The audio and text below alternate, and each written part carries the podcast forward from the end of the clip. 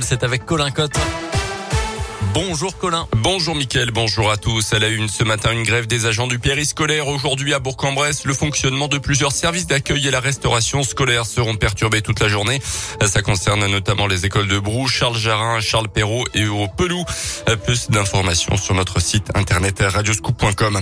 De la prison ferme pour deux agressions à quelques heures d'intervalle, notamment fin février à Saint-Rambert en Bugey, très alcoolisé en rupture de traitement d'après le progrès. Le prévenu s'en était d'abord pris à une amie avant d'agresser un automobiliste sans aucune explication quelques temps plus tard. Le tribunal l'a condamné à 36 mois de prison, dont la moitié avec sursis. L'homme a contesté une partie des faits reprochés. Deux mandats de recherche avaient été mis à son encontre par le parquet. Il a également l'obligation de suivre des soins. Une centaine d'opposants au compteur Linky devant le tribunal de Mâcon. Hier, il réclamait le droit au refus de cet appareil qu'il juge nocif. Il s'oppose également à la surtaxe imposée aux, clients récalcitrants. Il sera au total 2000 à contester, euh, contestataires en Bourgogne et en Auvergne-Rhône-Alpes. Pas donc intenté une action en justice le jugement a été mis en délibéré au 9 mai. Au, en novembre 2020, la Cour d'appel de Bordeaux avait reconnu le droit au refus de Linky, mais seulement pour les usagers ayant un compteur au sein même de leur domicile. Dans l'actualité également, les aides sur l'essence seront améliorées. C'est ce que promet en tout cas Emmanuel Macron pour faire face à la flambée des prix de l'énergie liée notamment à la guerre en Ukraine. Le président candidat a effectué hier soir son premier déplacement de campagne en région parisienne. Emmanuel Macron qui a d'ailleurs déclaré qu'il ne participerait à aucun débat avant le premier tour de la présidentielle le 10 avril. Il a expliqué qu'aucun président en fonction ne l'avait fait avant lui. Chez les Républicains, on y croit quand même dur comme fer malgré des sondages qui ne sont pas au mieux ces dernières semaines.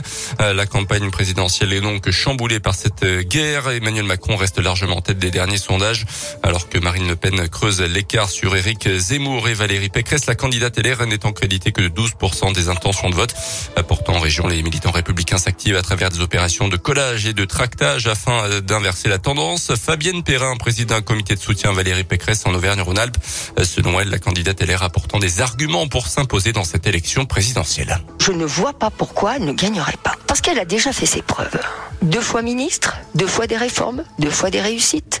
Et elle gouverne la plus grande région de France. Tous les Parisiens, j'ai de la famille à Paris, me disent que elle a fait vraiment énormément. Non, je vois vraiment pas faut qu'elle n'y parviendrait pas. Et surtout, 5 ans de Macron. 50 plus Ça vous fait pas peur? Vous en avez envie? Moi, j'ai confiance en elle. Elle est en capacité d'être un chef d'État et de prendre une relève d'Emmanuel Macron et elle fera mieux. Le premier tour de l'élection présidentielle, c'est désormais dans un petit peu plus d'un mois, le 10 avril prochain. On termine avec les sports et un gros match pour la Gelbourg ce soir en basket avec le retour de la Coupe d'Europe de l'Eurocoupe. Réception à Equinox de l'équipe espagnole de Valence. Quatre victoires en six déplacements pour euh, cette équipe en Coupe d'Europe cette saison. Ah, ça sera donc à partir de 20h ce soir. Et puis du foot également, la Ligue des Champions, premier huitième de finale retour. Euh, deux matchs à suivre ce soir, Liverpool, Inter Milan et Bayern Munich, Salzbourg avant le choc très attendu évidemment entre le Real Madrid et le Paris Saint-Germain. Ça sera demain soir. Merci beaucoup Colin Cotte. La QVQ